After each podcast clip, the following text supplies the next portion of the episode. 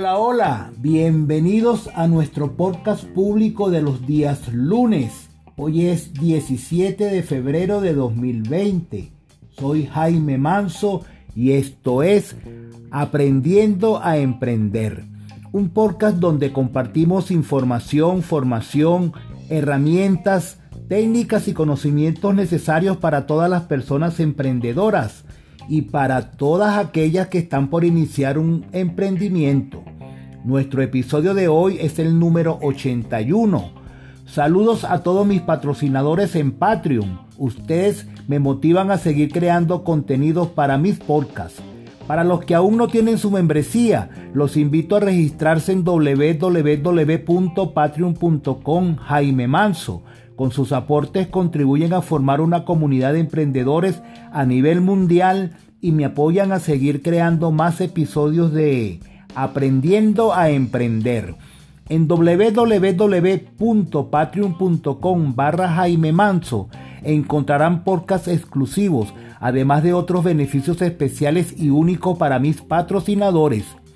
Si deseas recibir este programa en exclusivo antes de su aparición pública los días lunes, afíliate a patreon.com barra Jaime Manso, nivel tierra, y los podrás escuchar a partir del viernes anterior. Hoy hablaremos del plan de negocios. Comenzamos.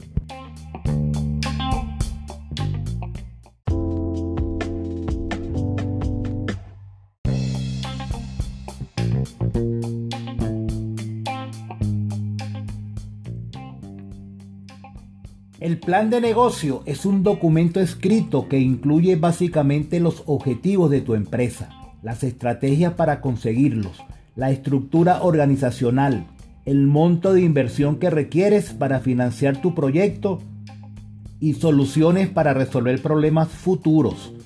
También contiene varios aspectos claves como nombre de la empresa, qué productos o servicios se ofrecen, a qué público está dirigida la oferta y quiénes son los competidores que hay en el mercado, entre otras cosas.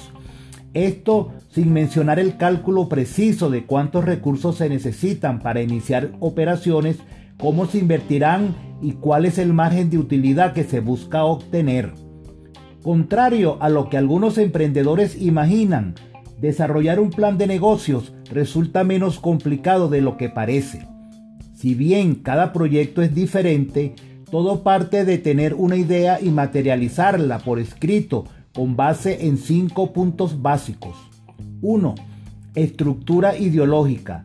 Incluye el nombre de la empresa, así como la misión, visión, valores y una descripción de las ventajas competitivas del negocio. 2 estructura del entorno. Se fundamenta en un análisis de las fortalezas y debilidades de la empresa, así como del comportamiento del sector en el que se desarrolla, tendencias del mercado, competencias y clientes potenciales. 3. Estructura mecánica. Aquí se presentan las estrategias de distribución, ventas, mercadotecnia y publicidad. Es decir, qué acciones hay que ejecutar para lograr el éxito de la idea de negocio. 4. Estructura financiera. Este punto es esencial, pues pone a prueba, con base en cálculos y proyecciones de escenarios, la viabilidad de la idea, hablando en términos económicos y si generará un margen de utilidad atractivo. 5. Recursos humanos. Ayuda a definir cada uno de los puestos de trabajo que se deben cubrir y determina los derechos y obligaciones de cada uno de los miembros que integran la organización. No importa si estás arrancando tú solo, esto será tu base para asegurar el crecimiento de tu empresa. A continuación, se detallan cada una de las cinco estructuras básicas que integran un plan de negocio, así como consejos prácticos para redactarlo y sacarle el mayor provecho. Y no olvides ejecutarlo y mejorarlo es de cada día. Número 1. Estructura ideológica. Esta primera estructura equivale al alma de una empresa. Aquí se presenta y describe la idea de negocio, así como los objetivos que se pretenden alcanzar. Lo valioso de esta sección es que se trata de la tarjeta de presentación frente a tus colaboradores e inversionistas potenciales. La estructura ideológica se integra por los siguientes puntos. Nombre de la empresa. Este debe reflejar de manera sencilla a lo que se dedica el negocio y el giro en el que se desenvuelve. Lo mejor es que sea corto, fácil de pronunciar y recordar. Haz una búsqueda en Internet para saber los nombres utilizados por tu competencia y date una idea de cuál elegir. Una vez definido, regístralo en la oficina correspondiente de tu país. Misión es el propósito por el que surge una empresa y es lo que le da identidad. Se compone de tres elementos. Descripción de lo que hace el negocio, a quién va dirigido el producto y o servicio que ofrece y que lo hace diferente frente a sus competidores. Visión es una imagen de la compañía a futuro y su función es inspirar a los colaboradores, inversionistas y público meta para llegar hasta donde se propone. Esta se caracteriza por ser realista, con objetivos viables y alcanzables, motivadora, clara, sencilla y fácil de comunicar. Valores son las reglas bajo las que se conducirá la organización a la hora de cerrar un trato con clientes, proveedores, inversionistas y colaboradores. Lo importante de este apartado es que los valores siempre guiarán tus prácticas de negocio dentro y fuera de este. Ventajas competitivas. Refleja los motivos por los que tu producto y o servicio tendrá éxito en el mercado. Esto dependerá tanto de su valor agregado como de tus habilidades. Compromiso. Responde por qué quieres emprender. Determina qué tan persistente eres. Reconoce tus habilidades y calcula cuánto de tu tiempo destinarás al negocio. Competencias. Toma en cuenta tu experiencia en el mercado al que quieres ingresar, logros y fracasos, y cuánto sabes de la industria a la que pertenece tu producto y o servicio. Carácter. ¿Estás preparado para el riesgo? ¿Eres lo suficientemente honesto como para hacer tratos justos con clientes, proveedores, inversionistas y colaboradores? En cuanto a tu oferta, responde, ¿qué necesidades cubre mi producto y o servicio? ¿Quién lo comprará? ¿Por qué lo adquirirá? ¿Dónde se podrá tener acceso a él? ¿Por qué es mejor mi oferta que la de mis competidores directos?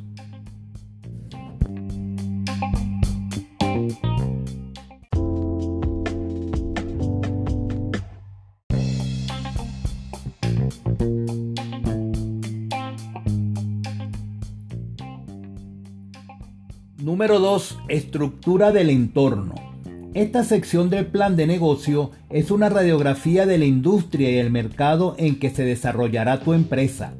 Conocer el comportamiento del sector al que pertenece tu oferta, cómo se ha comportado las ventas de productos y o servicios similares al tuyo en los últimos 12 meses y qué es lo que demanda tu público meta, te ayudará a reafirmar si tu idea es viable o hay que reformularla.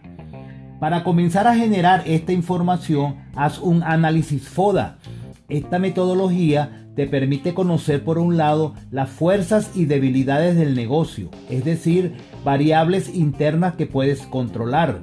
Y aunque tanto las oportunidades como las amenazas son externas y más impredecibles, si cuentas con un plan previsor puedes aprovecharlas y evitarlas respectivamente. Posteriormente, enfócate en reconocer y documentar tu industria y mercado. Empieza por completar estos puntos. Describir tu público meta. ¿Quién te comprará? ¿Son hombres o mujeres? Define edades, ingreso promedio, hábitos y costumbres, profesiones, etc. Recuerda que todo dato puede dar información que te será de gran utilidad. Investigar datos demográficos del mercado. Incluye crecimiento del sector en los últimos tres años, compañías líderes del sector, tendencias de consumo y perspectivas de crecimiento a corto, mediano y largo plazo, entre otras cosas. Saber con qué frecuencia se adquiere tu producto y o servicio. Este dato es vital para calcular el tiempo para completar tu ciclo de venta y así determinar, por ejemplo, tus costos de almacenamiento y distribución. Estudiar a tus competidores. Investiga el valor agregado de la oferta de tu competencia, los precios que ofrecen y los canales de distribución que utilizan. También presta atención a sus estrategias de venta y mercadotecnia. Consejo, no lo imites y mejor usa esa información para depurar tus ideas. Número 3. Estructura mecánica. Aquí se encuentran incluidos los objetivos de la compañía y las estrategias para lograrlos, así como los plazos en los que se deben reportar los primeros resultados. La estructura mecánica fungirá a manera de bitácora y será la que te ayudará a detectar errores y cambiar de táctica de inmediato en caso de ser necesario. Con base en la estructura del entorno, determina qué estrategias implementarás para crear un plan de ventas y de mercadotecnia que garantice un flujo constante de ingresos en la empresa. Por lo tanto, tendrás que definir, entre otros puntos, precio de tu producto y o servicio. Una buena forma de tasar tu oferta es investigar el rango en el que oscilan los productos y o servicios de tus competidores. Eso sí, no castigues tu precio de venta con tal de bajar el precio de venta al público. Mejor apuestas por tener procesos internos más eficientes que disminuyan tus costos de operación. Planes de pago. Si tu producto y o servicio es más costoso que el de tu competencia, puedes diseñar esquemas de crédito o pagos diferidos el objetivo es que tus clientes dejen de lado el tema del precio y aprovechen los beneficios de financiamiento que ofreces. Fuerza de ventas. Aquí se determina el número de vendedores que necesitas para iniciar, así como su perfil y las habilidades requeridas para colocar tu oferta en el mercado con éxito. Se vale incluir los esquemas de compensación y pago. Canales de distribución. Dependiendo de la naturaleza de los, de los comerciantes, tendrás que elegir los medios a través de los cuales tus clientes potenciales tendrán acceso a tu oferta. Para ello, responde preguntas como ¿necesitas hacerte de inventario? ¿Requieres de un lugar para almacenar tu mercancía? ¿Tus ventas se hacen sobre pedido? ¿Te conviene más tener un local o manejar un catálogo en Internet? Canales de comunicación. Actualmente las empresas se apoyan de otros medios además de los tradicionales, como radio y televisión, para llegar a su público meta.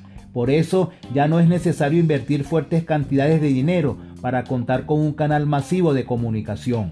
Basta con tener definido el perfil de tu consumidor para elegir cuál de las siguientes opciones te conviene más explorar. Expo de radio y televisión. Se recomienda para negocios que ya están operando y que cuentan con productos y o servicios ya posicionados en la mente del público. Redes sociales. La ventaja es que son de gran alcance e incluso algunas de sus aplicaciones son gratuitas. Son ideales para llegar a un público juvenil entre los 14 y 35 años. Entre las más populares se encuentran Facebook y Twitter. Campañas web 2.0 incluye los correos electrónicos directos, newsletters, blogs, páginas web y web Son en sitios con alto tráfico de cibernautas. Estas estrategias requieren de una inversión de tiempo y dinero moderada.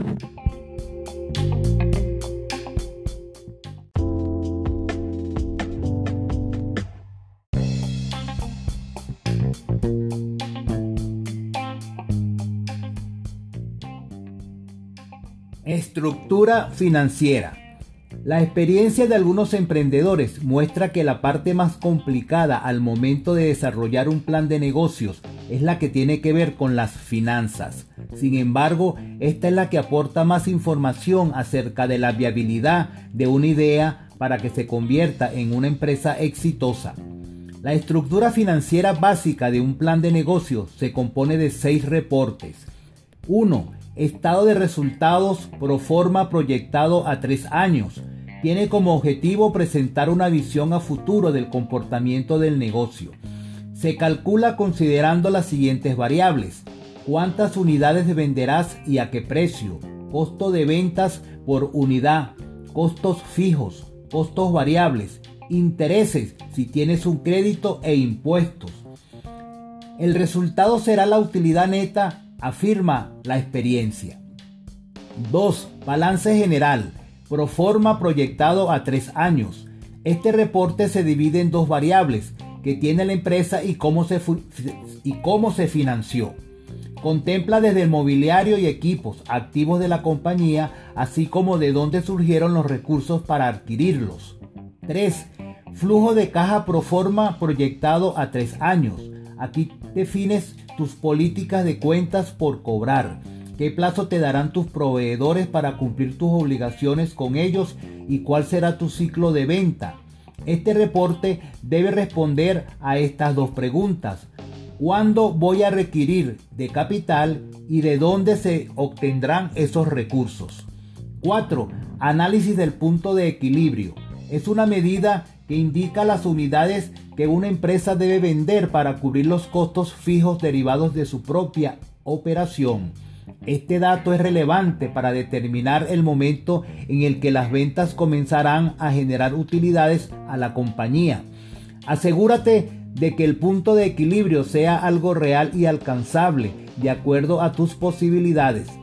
¿Cómo calcular tu punto de equilibrio? Es una buena pregunta. 5. Análisis de escenarios. Toma el estado de resultados y proyecta con ayuda de un software de hoja de cálculo dos posibles escenarios.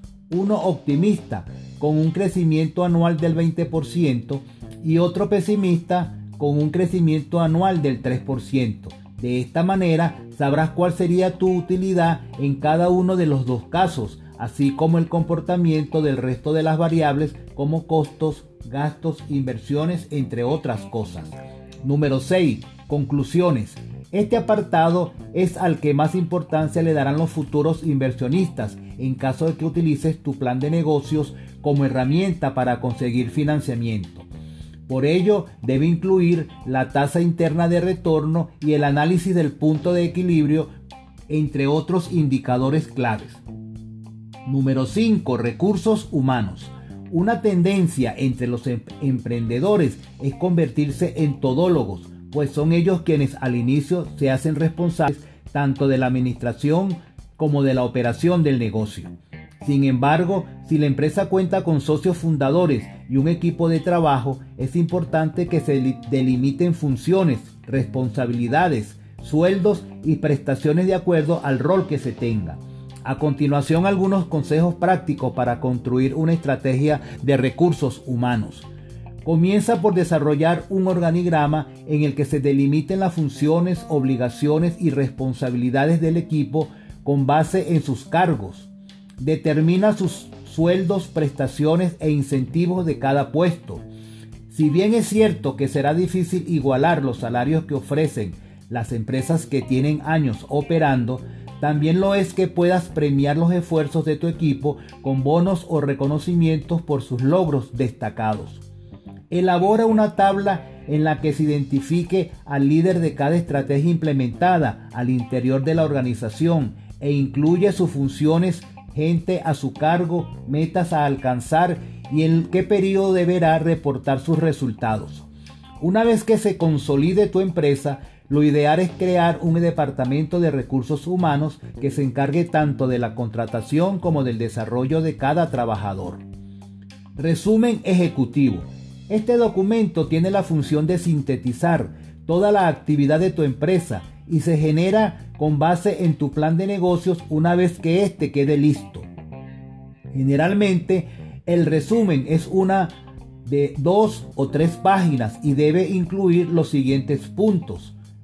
Concepto del negocio. Describe a la empresa, el producto o servicio que ofrece, su ventaja, competitiva, las características de los clientes potenciales y el contexto donde se desenvuelve el negocio.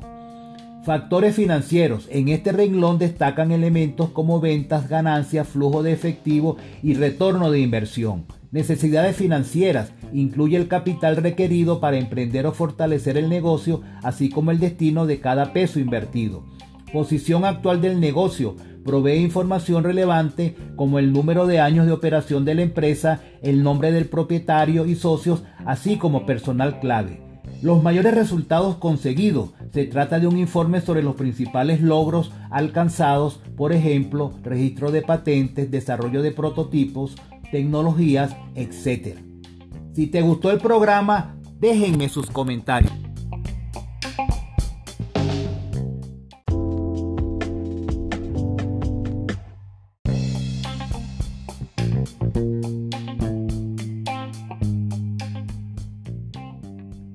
Hasta aquí el programa de hoy. Espero lo hayan disfrutado.